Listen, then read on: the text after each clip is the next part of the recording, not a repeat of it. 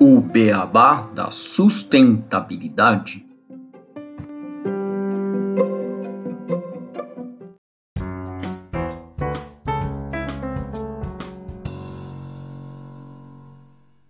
Olá, ouvinte do Beabá. Antes de mais um episódio, eu queria te contar que nós temos um site que é www.obeabadasustentabilidade.com.br. E lá, além de você ter mais informações sobre a gente, playlists por temas de assunto e até como nos contratar para palestras, você encontra informações de como pode nos ajudar a fazer um beabá cada vez melhor, com diversos planos e vantagens exclusivas. Entra lá e não esquece de nos dar as cinco estrelas, ativar o sininho e nos seguir nas redes sociais. Agora estamos até no YouTube. Um grande abraço da equipe do Beabá da Sustentabilidade. Bem-vindos ao podcast O Beabá da Sustentabilidade. Este é o episódio 126, Monetização de Impacto. Para discutir este tema aqui no Beabá, nós vamos receber hoje a Patrícia Nader, que é sócia e head de impacto ESG na Good Karma Partners. Patrícia, Renato, tudo bem com vocês? Como é que vocês estão? Olá, Gustavo. Olá, Patrícia. Olá a todos ouvintes e seja muito bem-vindo aqui no nosso podcast, Patrícia. Vai ser uma honra conversar e aprender um pouquinho mais com vocês a respeito desse tema. Olá, Gustavo. Olá, Renato. Muito obrigada pelo convite. O prazer é meu, a honra é minha de estar aqui com vocês hoje. A honra é nossa e é um prazer renovando o que o Renato já disse. E, bom, para introduzir esse tema hoje no podcast, a gente trouxe uma notícia que saiu no dia 19 de maio desse ano, 2023, da Capital Reset, que traz que os investimentos de impacto eles avançaram né, e chegaram ao valor de 18 bilhões de reais no Brasil. Essa notícia cita um novo estudo da ANDI, que é referente ao ano de 2021, onde blend finance e demanda por inovação em grandes indústrias se destacam. Os investimentos de impacto no Brasil eles estão avançando gradualmente, com um aumento de 60% no volume de ativos sob gestão no ano de 2021, e chegou nesse valor que a gente falou de 18 bilhões, que comparando com o ano anterior, que tinha sido de 11 bilhões e meio, né? 18 bilhões, ponto 7, quase 19. E o número de negócios fechados também aumentou, enquanto alguns gestores relataram investimentos de 620 milhões. Além disso, houve um crescimento significativo na carteira de investidores, com gestoras mais tradicionais representando a maior parte dos ativos. Setores como alimentos e agricultura são frequentes nos portfólios, mas o setor de serviços financeiros atrai a maioria dos investimentos. Embora haja uma adoção significativa da tese climática, a inclusão e diversidade ainda precisam ser priorizadas. E, em geral, os investidores de impacto no Brasil estão se diversificando e se aproximando cada vez mais dos investimentos tradicionais, impulsionados pelo crescente interesse em questões ESG. Isso, Gustavo. E os investimentos, né, igual você comentou, estão aumentando, mas como ter clareza sobre a eficiência, relevância e sustentabilidade desses investimentos, tanto no aspecto de impacto quanto no financeiro? É uma boa pergunta e é isso né, que a gente vai falar aí com a Patrícia hoje, tá aqui com uma especialista que vai nos apresentar um pouco mais a respeito do que, que é, principalmente a monetização de impacto, um pouco da atuação da Good Karma Partners e, enfim, discutir um pouquinho mais sobre esse tema. E aí, já trazendo a Patrícia aqui para nossa conversa, eu queria, primeiramente, Patrícia, que você nos contasse um pouquinho mais sobre você, primeiro, né? E também sobre a Good Karma Partners, o que, que vocês atuam, como que é o trabalho de vocês nesse segmento. Legal, vamos lá. Bom, me apresentando bem rapidamente, eu estou no mundo de impacto não faz tanto tempo, faz cinco anos que eu atuo com isso. Antes disso, eu trabalhei bastante tempo com investimento voltado para a agricultura no Brasil e na América Latina, uma experiência misturada entre mundo corporativo, banco de investimento e um lado também de empreendedorismo. E aí, no final de 2018, eu tive uma pequena crise profissional, que eu estava trabalhando num banco de investimento cobrindo o setor de proteína animal e eu sou vegetariana. Então, eu estava visitando todos os abatedouros no Brasil, na América Latina, e eu virei vegetariana justamente por causa dos bichos. Então chegou um momento da minha vida que eu falei não dá mais. Foi quando eu conheci o mundo de investimento de impacto e primeiramente trabalhei numa outra gestora e aí em 2020 eu conheci o Eduardo Farrege, que é o nosso fundador, e achei que valia muito a pena apostar nessa nova etapa de criar junto com ele a gestora a Good Karma Partners. Então a Good Karma, a gente é uma gestora que investe em empresas que estão no estágio de crescimento, então não é aquele venture capital bem inicial que as empresas estão ainda começando a desenvolver o seu produto, a empresa já está num estágio um pouco mais maduro e que estejam resolvendo grandes problemas urgentes do Brasil e do mundo. A gente atua em três principais setores, que é onde a gente, como time, traz muita experiência e onde o Brasil encontra os principais problemas, que são as áreas de educação, saúde e toda a parte de mudanças climáticas. A gente começou foi em 2019, inicialmente com capital proprietário, fazendo investimentos em empresas um pouco mais iniciais, com a participação minoritária. E aí, em 2021, foi quando a gente realmente decidiu fazer uma captação com recursos de terceiros e para a nossa tese de investimento atual. A gente fez a primeira captação nesse ano de 2021 e desde então a gente começou a investir em empresas que estejam nessa tese que eu comentei. Então, o grande o objetivo é realmente a gente conseguir ativar capital financeiro e intelectual para ajudar essas empresas a crescerem e a escalar, e com isso gerando um impacto positivo, mas também um retorno financeiro positivo. Né? O que a gente quer deixar bem claro é que ao fazer investimento de impacto, a gente não abra mão de retorno financeiro, que as duas coisas caminham lado a lado, e justamente você está atuando um problema tão grande quanto a gente tem no Brasil, a gente conseguir ter resultados financeiros ainda maiores.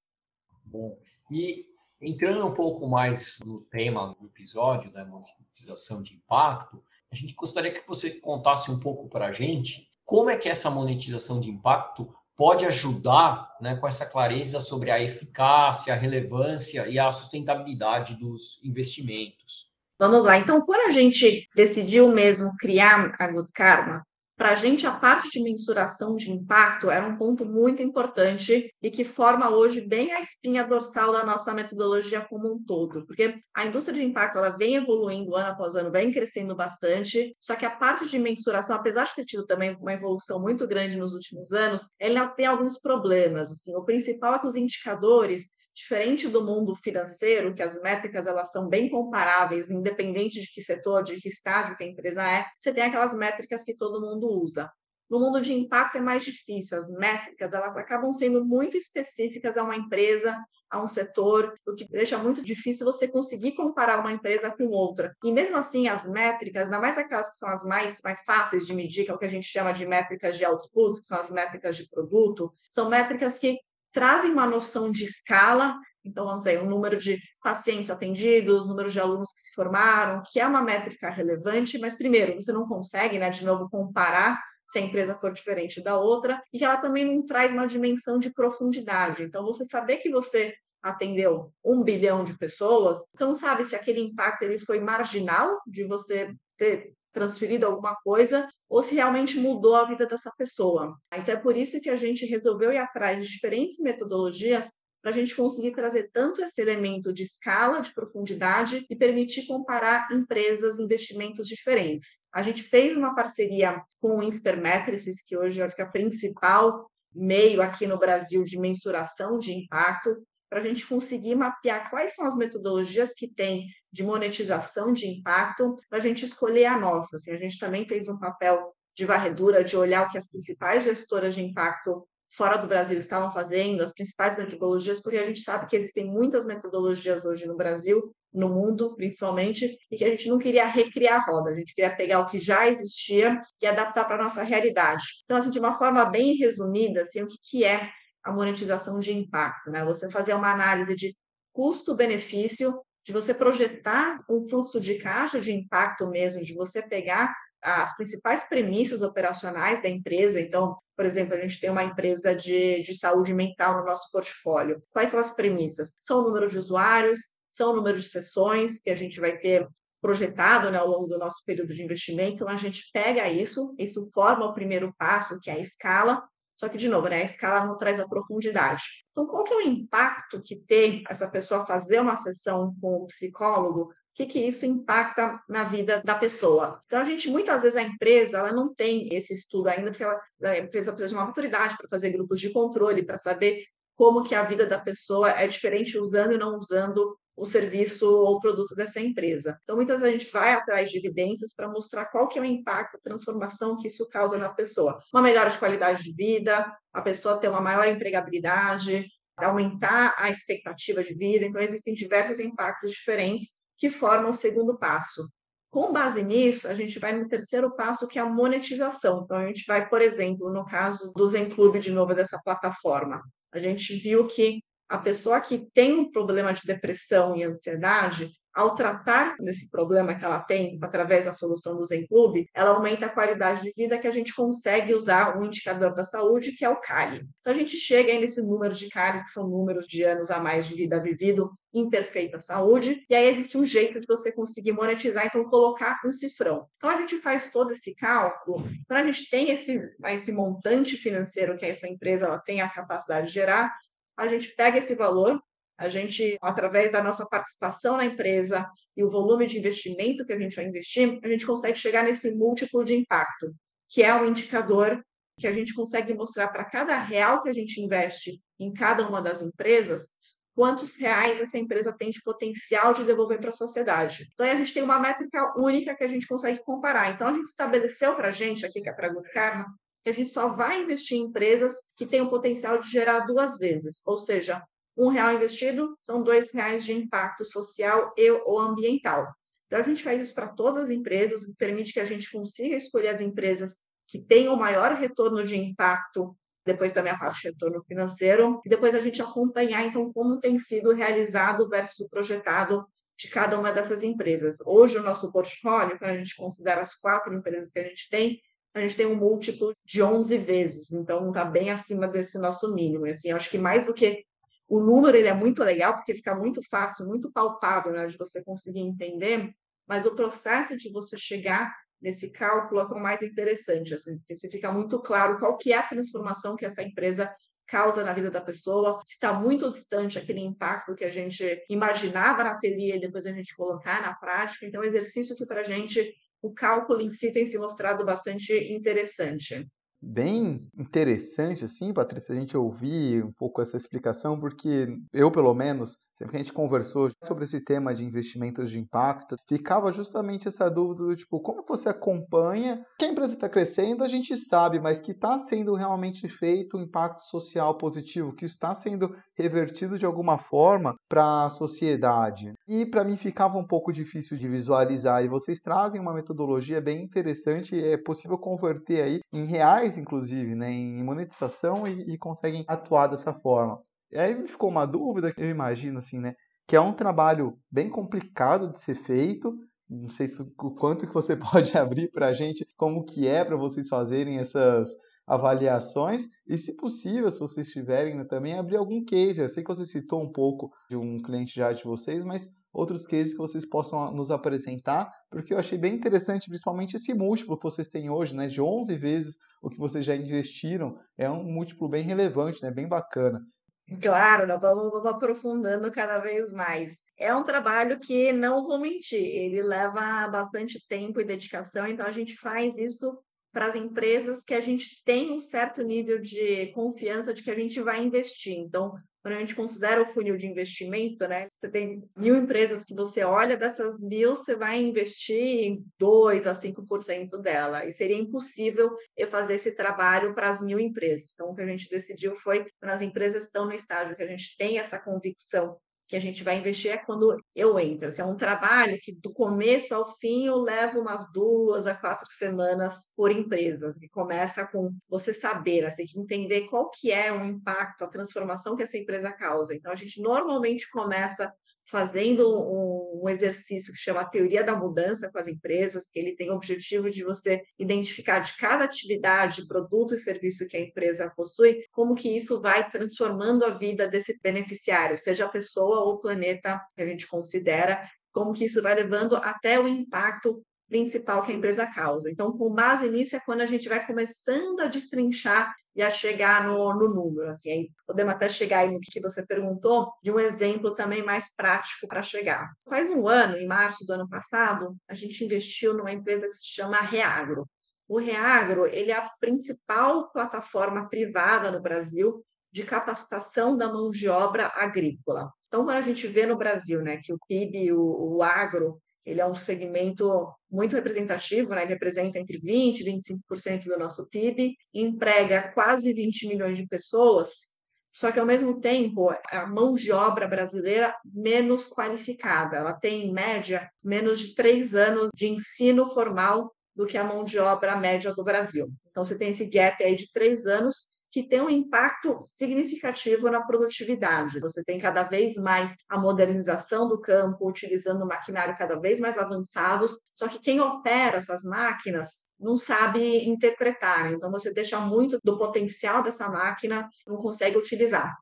Então a gente tem essa hipótese que se a gente consegue qualificar essa mão de obra, a gente consegue ter esse aumento de produtividade e, com isso, também alinhando cada vez mais novas práticas de sustentabilidade. Né? A gente sabe que o agro tem um peso significativo em toda a parte, na cadeia de emissão de gases de estufa. Então, a gente tem essa tese, a gente investiu no Reagro, e para fazer o cálculo no múltiplo do Reagro, como que a gente fez? A gente pegou nos próximos cinco anos, que é o nosso período de investimento na empresa, a gente viu quantos alunos vão ser treinados pelo Reagro, seja esse aluno o produtor, o consultor, o operador, né? A gente tem diferentes impactos para cada um deles, porque são personas muito diferentes. A gente tem cursos de diferente duração, que aí vai ter também um impacto diferente. Então, a gente pega isso, a gente sabe que, números aqui hipotéticos, que vão passar pelo Reagro 100 mil pessoas ao longo dos próximos cinco anos.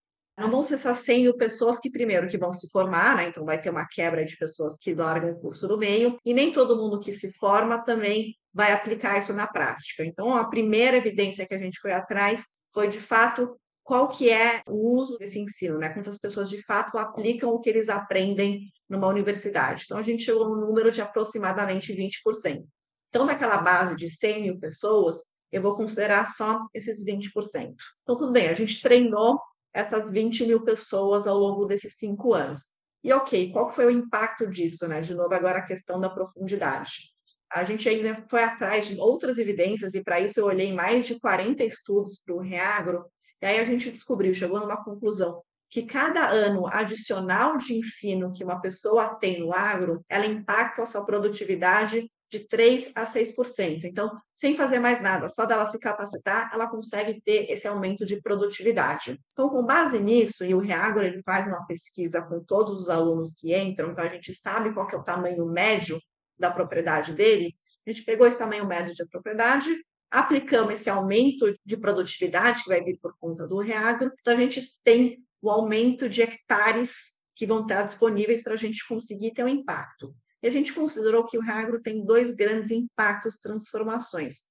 O primeiro é em toda a questão de insegurança alimentar, então a gente conseguir aumentar mais pessoas na mesma área plantada. Aí a gente tem, através do tipo de ensino que o reagro dá, é grãos, leite, pecuária, a gente consegue saber toneladas de alimentos adicionais produzidos. E, por outro lado, também, a gente tem toda a questão climática, né? que a gente vai precisar desmatar menos para conseguir produzir mais. Então, esses são os dois grandes impactos. Aí existem outras evidências que mostram cada hectare que você não desmata para fazer a produção, qual é o impacto que isso tem na parte de emissão de CO2. Então, quando a gente pega né, aqueles alunos que se formaram, as terras, as produções, a gente chegou nos dois outcomes principais, que é a produção de alimentos e o total de emissão de CO2 que a gente evita na atmosfera.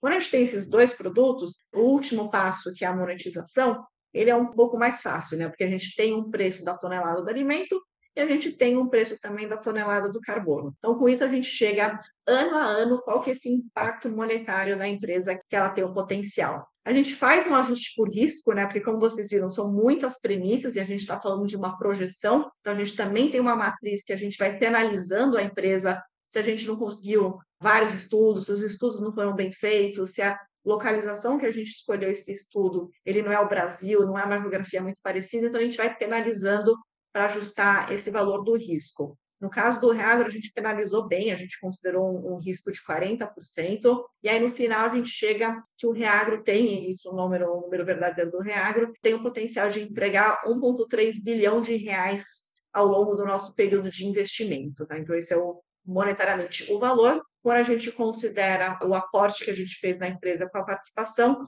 o Reagro em si tem um múltiplo de quase 13 vezes. Tá? Então, esse é o projetado do Reagro, o que a gente está fazendo agora é ano a ano comparando o que, que ele tinha prometido no seu modelo de negócios e quanto que ele de fato entregou. E as métricas, no final a gente tem uma métrica só, que é esse múltiplo que permite essa comparabilidade.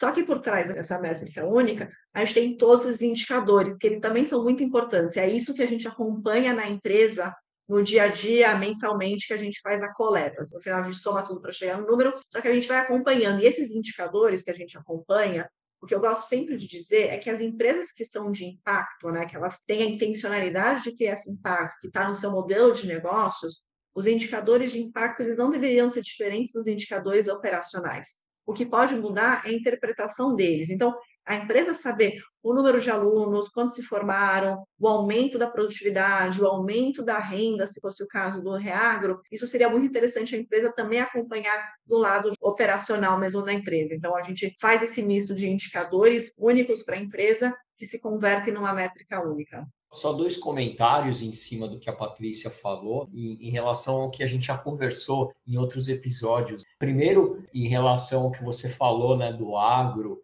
a gente conversou, foi com o pessoal da John Deere que faz essas máquinas, e eles mostraram para a gente que eles não se veem como máquinas e sim como criadores de dados para as empresas, né? Então, do agro. Então, cada vez mais vai ser necessário esse tipo de conhecimento das pessoas que trabalham no agro para conseguir aproveitar todos esses dados para melhorar a produção em todos os sentidos, né? diminuir, de maximizar a produção e diminuir as emissões. E o segundo ponto, a gente fez uma conversa de uma empresa que faz algo similar com o que vocês falam para os projetos internos dela para verificar se esses projetos têm impacto, que é, é, eles falaram um pouco da metodologia do S-ROI, que eu acho que deve ser similar na mesma linha, né? algumas diferenças, claro, mas na mesma linha do que vocês fazem. E, e isso nos deixa cada vez mais feliz, que mostra que a gente está cada vez mais maduro nessa busca por investimentos e por saber como um investimento que está sendo feito vai gerar um retorno para a sociedade e não só um retorno financeiro. E aí eu vou para a pergunta: você vê esse panorama atual dos investimentos de impacto no Brasil? Né? O que, que a gente precisa fazer para aumentar esse tipo de investimento no nosso país? Excelente pergunta. A gente vê, né, que nem vocês comentaram no começo, que o investimento de impacto no Brasil vem crescendo ano a ano, teve esse crescimento de 60%, só que ele ainda é muito pequeno. Se a gente pega esses 18 bilhões de reais que você comentou e faz em comparação ao mercado de investimento como um todo, ele é muito pequeno. Assim, o, o número que a gente tem é que a penetração de investimento de impacto no Brasil é 0,2%. Em outros países, esse número chega a 5% a 10%. Então, a gente tem esse potencial de crescimento gigantesco. Assim, ao mesmo tempo, tem uma outra informação que veio do GIM, que eles publicaram no ano passado, mostrando que globalmente a indústria de impacto ela chegou à cifra de um trilhão de dólares, ultrapassou pela primeira vez. E a América Latina representa 1% desse volume total, sendo que a população da América Latina é 8%. A América Latina representa 12% dos desempregos. Então, você tem um descasamento muito grande de onde tem os problemas e para onde está indo o valor de investimento mesmo. Né? E a gente vê que o Brasil e a América Latina têm o potencial de ser um dos principais hubs de impacto no mundo, né? talvez junto com a Índia, que a gente tem tamanho continental, a gente tem problemas que todo mundo sabe, escancarados, a gente olha para fora da janela. A gente tem excelentes empreendedores e gestores, né? Então, o que, que falta mesmo para a gente destravar isso? Eu acho que a indústria já tem um ciclo de amadurecimento mesmo, que tem acontecido também fora do Brasil e está chegando aqui agora, mas acho que o principal é a gente conseguir mostrar que fazer investimento de impacto não significa abrir mão de retorno financeiro. Assim, eu já falei isso no começo, mas eu faço questão de repetir porque esse é um dos grandes desafios hoje. Assim, a gente ainda enfrenta muito esse problema de quando a gente vai falar disso,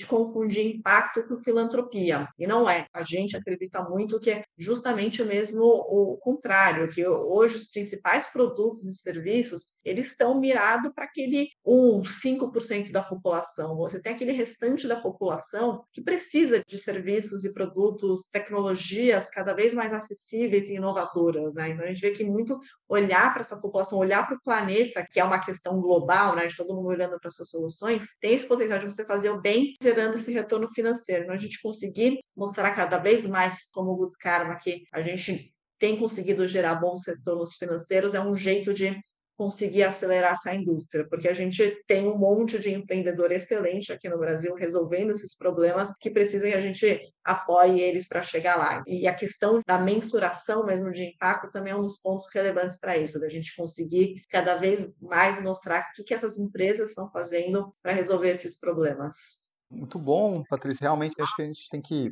bater sempre nessa tecla do não é filantropia, é investimento, né? A gente está falando aqui de investimento. E aí eu fico com uma dúvida. Você mostrou para a gente uma metodologia né, muito boa, muito interessante para você mensurar o impacto que essas ações têm, que eu, igual eu comentei, sempre vi como sendo uma dificuldade, às vezes, de você entender se aquele investimento está dando um retorno para a sociedade. Eu não sei se é um dos fatores do investimento de impacto não ser tão forte aqui no Brasil né, e no mundo, porque às vezes as pessoas ficam se questionando se aquilo vai trazer de fato um retorno para a sociedade. E aí a pergunta, né, se esse tipo de metodologia, esse tipo de pensamento de você mensurar o retorno financeiro investido para a sociedade, além do né, para o investidor também, é o futuro dos investimentos de impacto.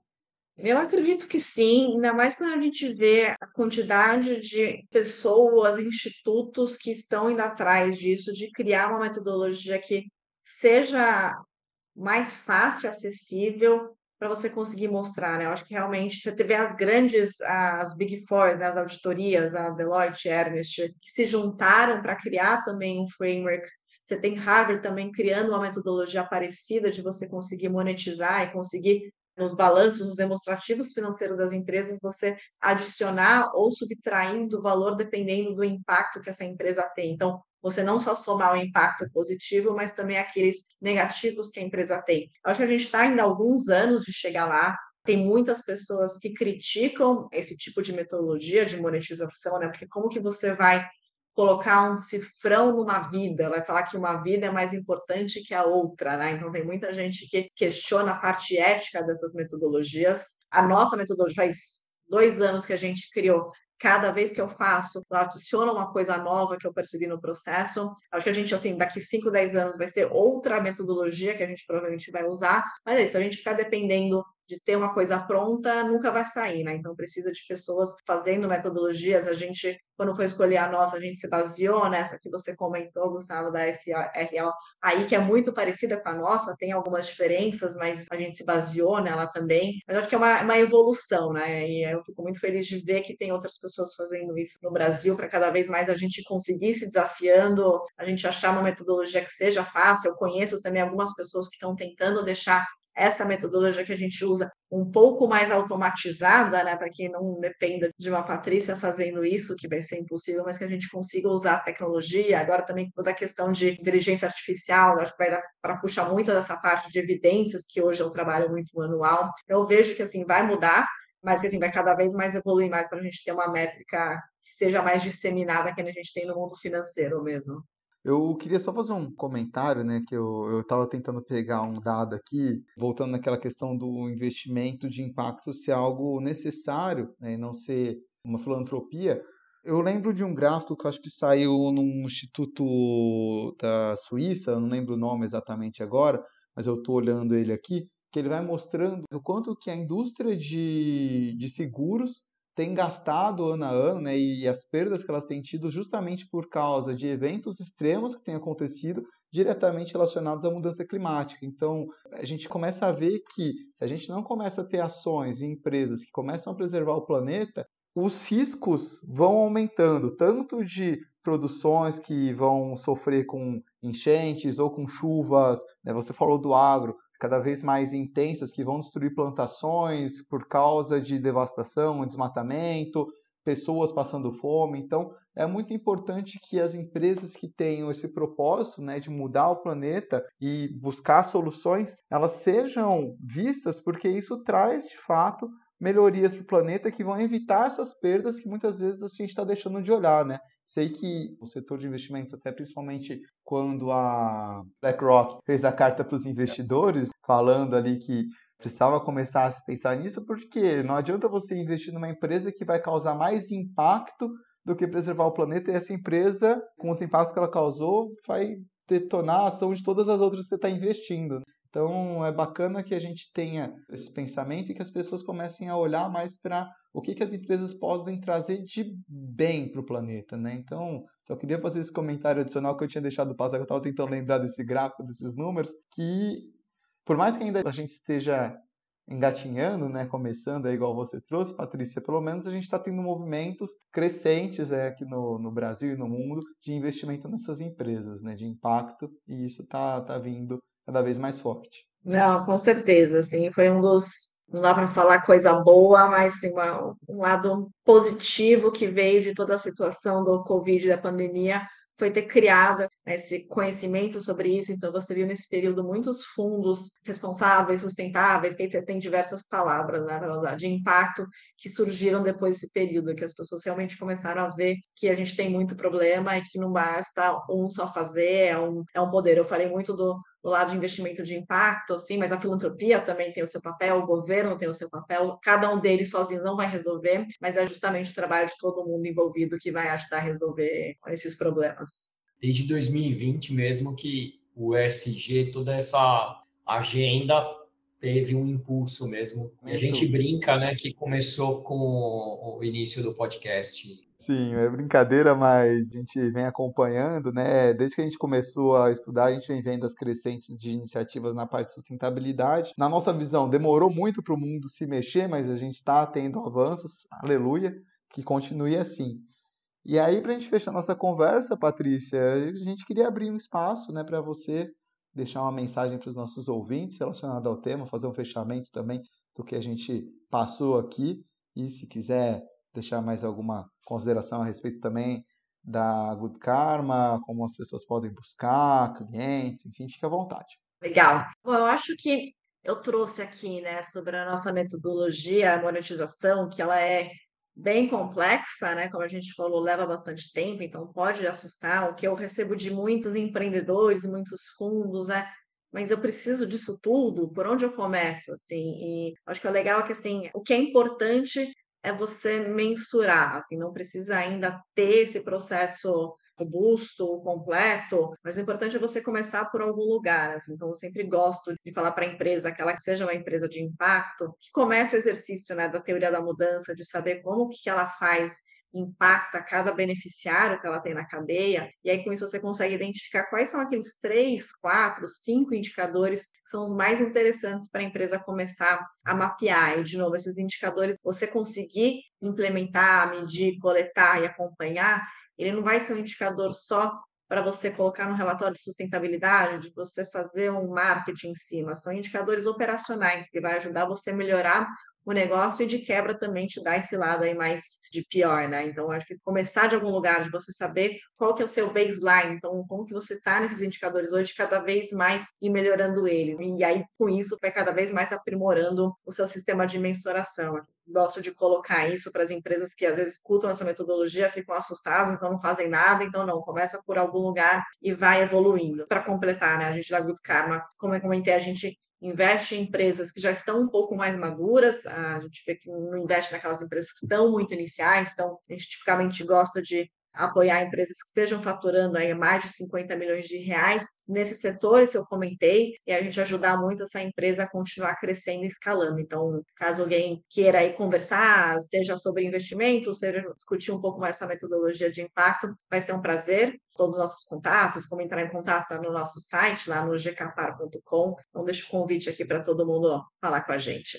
Perfeito, Patrícia. E espero que as pessoas que estão nos escutando aqui tenho aprendido um pouco mais com você sobre essas metodologias e como os investimentos de impacto podem trazer resultados super positivos para o planeta e também para os investidores. A gente agradece aqui a sua participação, a sua contribuição e sempre ficamos de portas abertas para outras conversas, outros temas. E foi um prazer a gente estar conversando aqui com você. Muito obrigado. Até o próximo Beabá da Sustentabilidade. Legal, obrigada, Renato. Obrigada, Gustavo. Foi um prazer estar aqui com vocês hoje. Conte comigo para o que precisarem.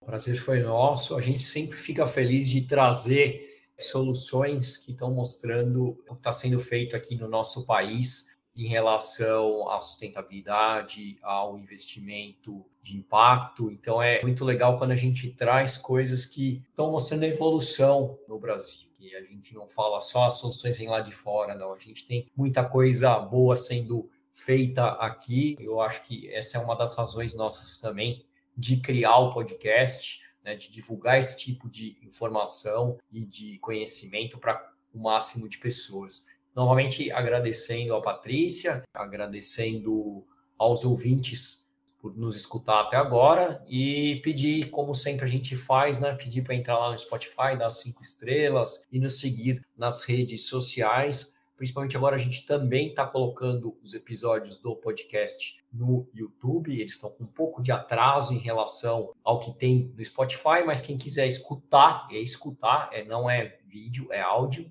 mas no YouTube está lá também. Até o próximo episódio do Beabá da Sustentabilidade. Aqui o Beabá é sustentável.